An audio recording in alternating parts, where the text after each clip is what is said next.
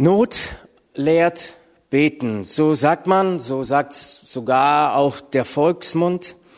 Also man kann sagen, die Corona-Krise, der Ukraine-Krieg, der lehrt das Beten. Da ist ja auch was dran. Überall in Deutschland laden auch die Kirchen und Gemeinden dazu. Ihr macht das auch. Ich glaube, jeden Donnerstagabend trefft ihr euch dort äh, zum Beten für den Frieden. Wie Mittwoch? Mittwoch, sorry. Ja, Mittwochabend äh, trefft ihr euch zum Gebet. Macht da weiter so. Genau. Am Anfang war das immer stark und dann lässt es ja auch ein bisschen nach und da ist gut, wenn man da auch dran bleibt. Ähm, aber nicht in erster Linie lehrt ähm, die Not das Beten, sondern Jesus lehrt uns das Beten. Jesus lehrt Beten und was er lehrt, das gilt in guten Zeiten und das trägt auch in Notzeiten. Ich will euch einladen zu einer Unterrichtsstunde, die Jesus in Sachen Gebet lehrt. Ich lese uns den Text aus, den Predigtext aus Matthäus 6, die Verse 5 bis 13.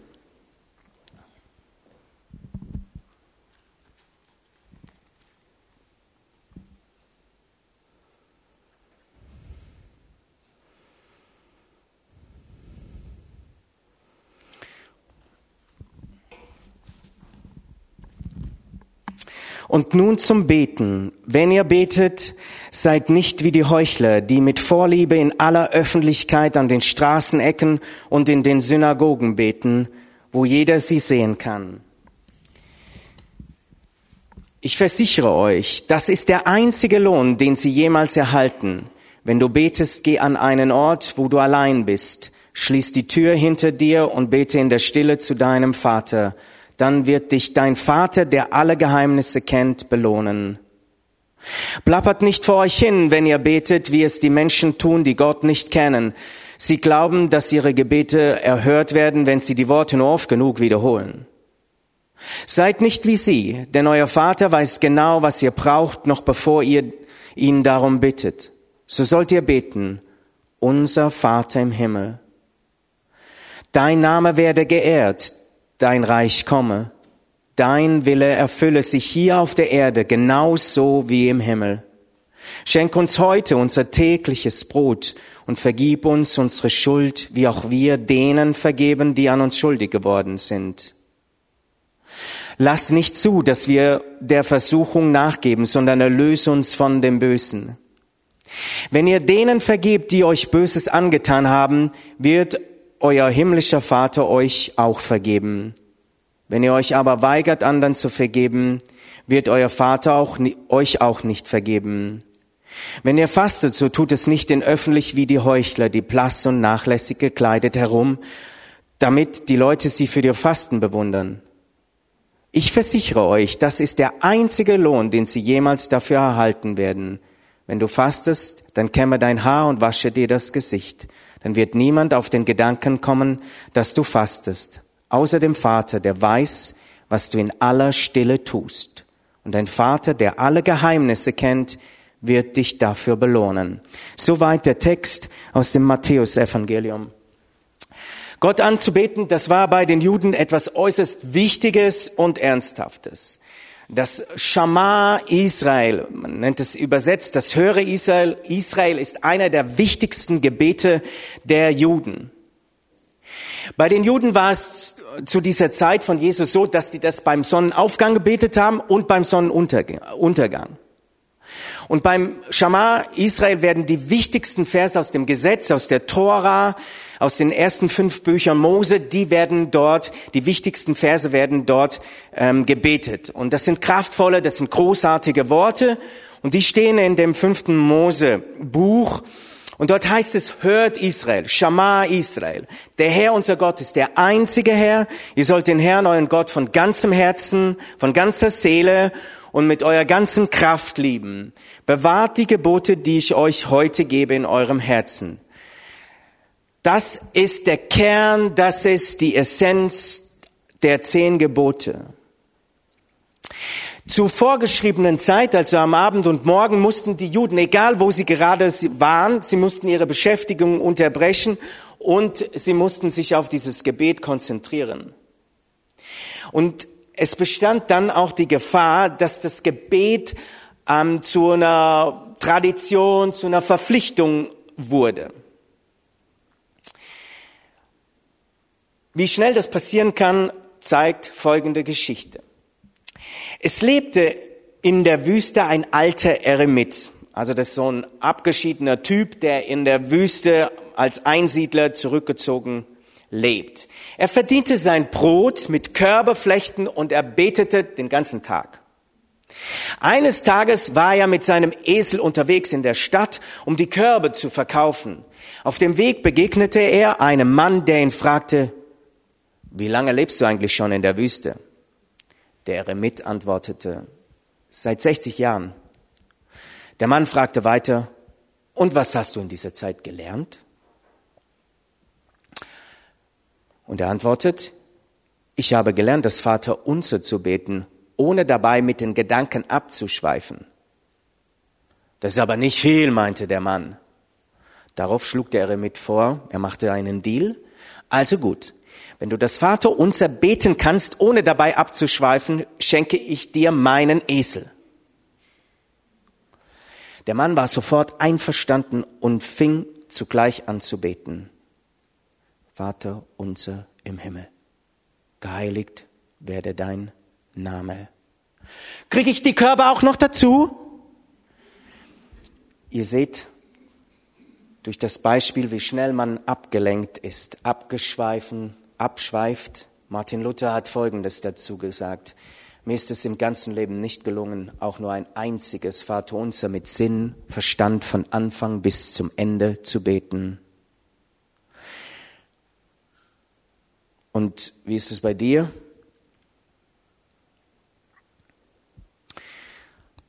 Ich merke oft, dass ich nicht ganz dabei bin, dieses Sein vor Gott. Jesus warnt davor zu beten, ohne mit dem Herzen dabei zu sein oder die ganzen Sachen oder das Gebet zur Show zu stellen. Und Jesus sagt deutlich, was du bist, wenn du alleine bist in diesem Bibeltext, das bist du wirklich. Was du bist, wenn du alleine bist, das bist du wirklich. Wir müssen kein Riesentarar veranstalten. Und je weniger Menschen wissen, dass wir das tun, umso besser.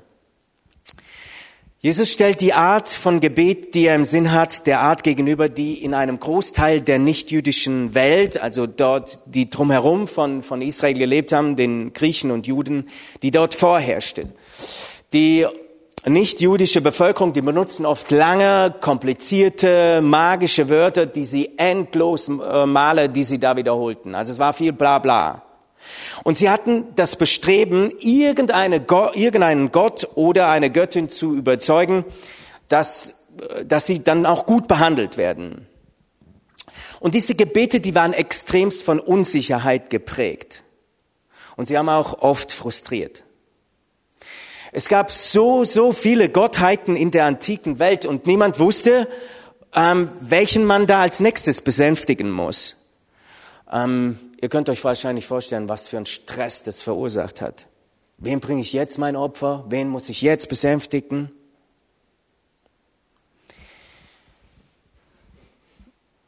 Aber zugegeben, auch bei mir ist das Gebet oft ein Geheimnis. Und manchmal sogar ein Rätsel. Wir wissen, dass wir beten sollen, aber wir sind uns oft nicht sicher, was wir da tun sollen.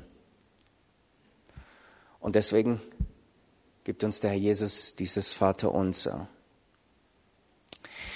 Wie vorhin gesagt, nicht in erster Linie lehrt uns die Not das Beten, sondern Jesus lehrt uns zuerst das Beten.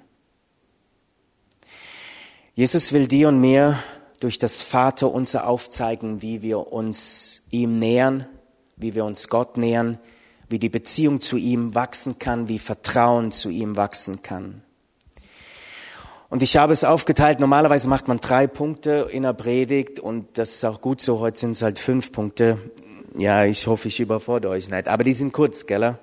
Also, der erste Punkt ist der von dem Vater unser. Das Gebet selbst ist zutiefst bedeutungsvoll. Also das Gebet selbst an sich ist zutiefst bedeutungsvoll. Gebet ist ganzer Wille.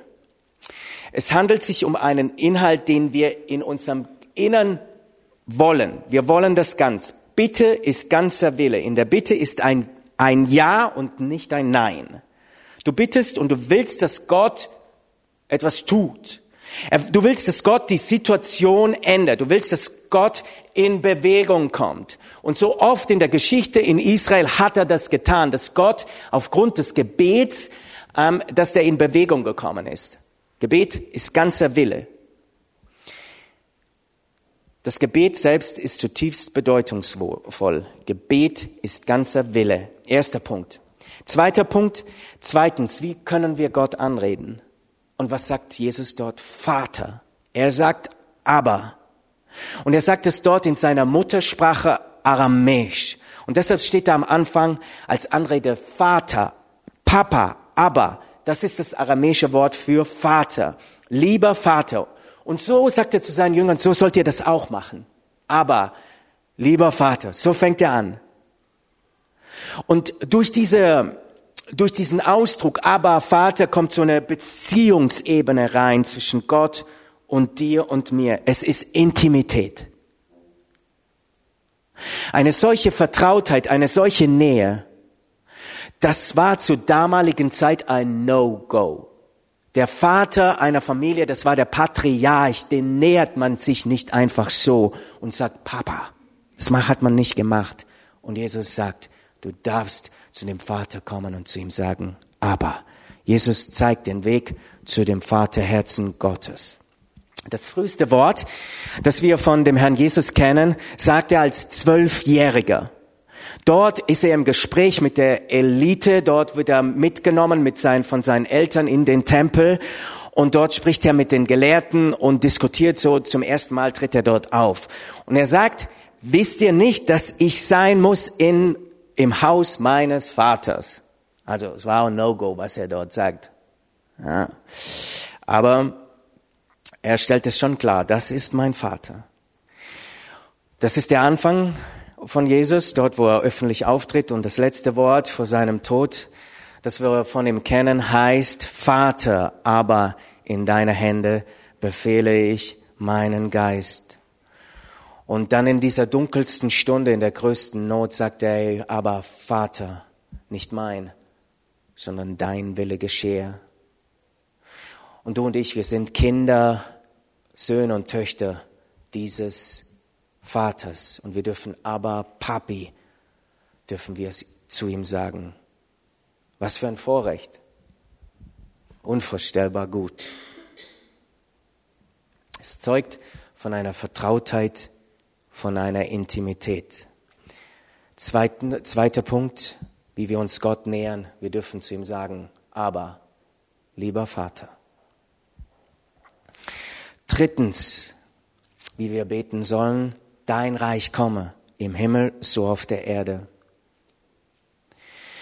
Der lebendige Gott, der im Himmel wohnt, er sehnt sich danach, dass sich seine Herrschaft, sein Reich auf dieser Erde, hier in Untermünkheim, dass das sichtbar wird und dass das sich ausbreitet.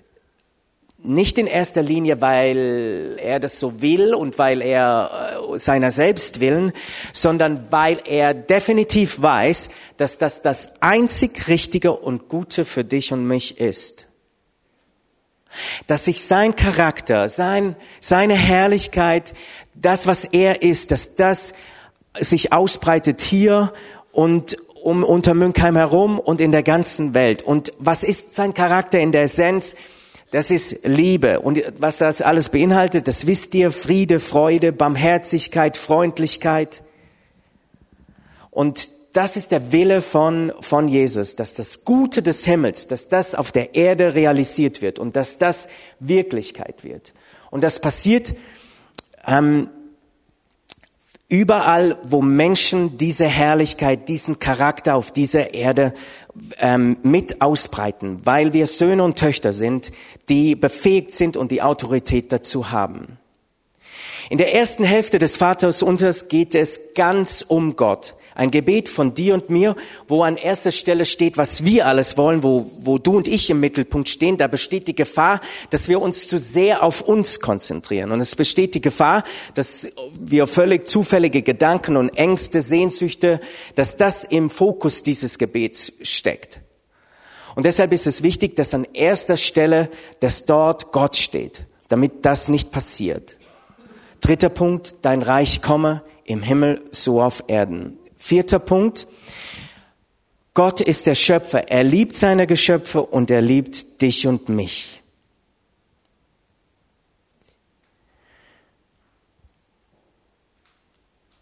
Wenn wir dieses Gebet wahrhaftig beten, können wir niemals sagen, dass niemals nur sagen, Herr, gib uns unser, eigen, unser eigenes tägliches Brot. Die Bitte muss darüber hinausgehen. Wir müssen für die Nöte der ganzen Welt beten, in der viele Menschen leiden. Viele Menschen leiden unter diesen schrecklichen Kriegen, dieser schreckliche Krieg hier in der Ukraine, kurz vor unserer Haustür. Viele Menschen leiden unter Hunger. Erst vor ein paar Tagen habe ich gelesen, dass ähm, die UN hatte eigentlich als Ziel 2030, dass der Hunger komplett aufhört. Aber durch diese Krise in, Ukra in der Ukraine, diese auch eine Versorgungskrise ausgelöst hat, ist es so, dass dieser Hunger wieder steigt und man wegkommt von diesem Ziel. Und das darf uns nicht egal sein, wenn wir darum bitten, dass Gott unser tägliches Brot uns gibt. Das muss darüber hinausgehen. Gott liebt seine Geschöpfe und wir sind hineingenommen in diese Liebe und um diese Liebe weiterzugeben. Letzter Punkt, wie wir bitten, wir bitten um Vergebung. Einer der Kernpunkte unseres Glaubens ist, dass wir, dass Vergebung möglich ist. Jesus setzt voraus, dass wir nicht nur bei einigen seltenen Gelegenheiten um Vergebung bitten müssen, sondern ziemlich regelmäßig. Es gibt allerdings eine Bedingung, die bemerkenswert ist. Wir müssen Menschen sein, die anderen vergeben. Vergebung bekommen wir geschenkt und das so oft wir es brauchen. Und das ist eine unvorstellbar tröstliche Nachricht für dich und mich. Es ist so, dass ich auch zugeben muss, dass es bei mir sehr ernüchternd ist. Ich benötige jeden Tag diese Vergebung. Und Trotzdem ist es unheimlich, in erster Linie unheimlich befreiend. Es ist eine Freiheit. Freiheit von Schuld und Versagen. Wie wir uns Gott nähern, wir bitten um Vergebung. Ich komme zum Schluss. Das Gebet beendet Jesus auf einer eher dunklen, aber realistischen Note. Und er sagt, und führe uns nicht in Versuchung, sondern erlöse uns von dem Bösen. Und gerade wenn wir unsere aktuelle Lage anschauen, diese Wirtschaftskrise, den Krieg und ganz zu schweigen von den verbundenen persönlichen Krisen, die uns auch oft fest im Griff haben. Jesus weiß um diese Krisenzeiten, in denen es für die Welt, für seine Kirche, für seine, für, für seine Kinder dass es da richtig dunkel aussehen kann. Aber Jesus fordert uns regelrecht auf, darum zu bitten, uns vor den schlimmsten Dingen zu bewahren und uns zu erlösen von dem Bösen. Das ist der Rahmen, den Jesus uns gibt, den wir, du und ich brauchen, wie wir uns Gott nähern, hier sehen wir, wie der himmlische Vater, wie er darauf wartet und sich danach sehnt, mit dir täglich in Kontakt zu sein. Dass er uns dieses Gebet gegeben hat, um ihn näher kennenzulernen, seine Liebe zu dir und mir. Du und ich, wir sind Kinder, wir sind Söhne und Töchter, wo wir zu ihm vertrauensvoll in aller Intimität zu ihm kommen können und zu ihm sagen dürfen, Papa, aber lieber, lieber Vater, das Vaterunser. Jesus erklärt uns, wie wir uns Gott nähern können. Amen. Wir haben einen Moment der Stille und nach dieser Stille werden wir gemeinsam, ihr dürft da gerne dazu dann aufstehen, dann das Vaterunser beten.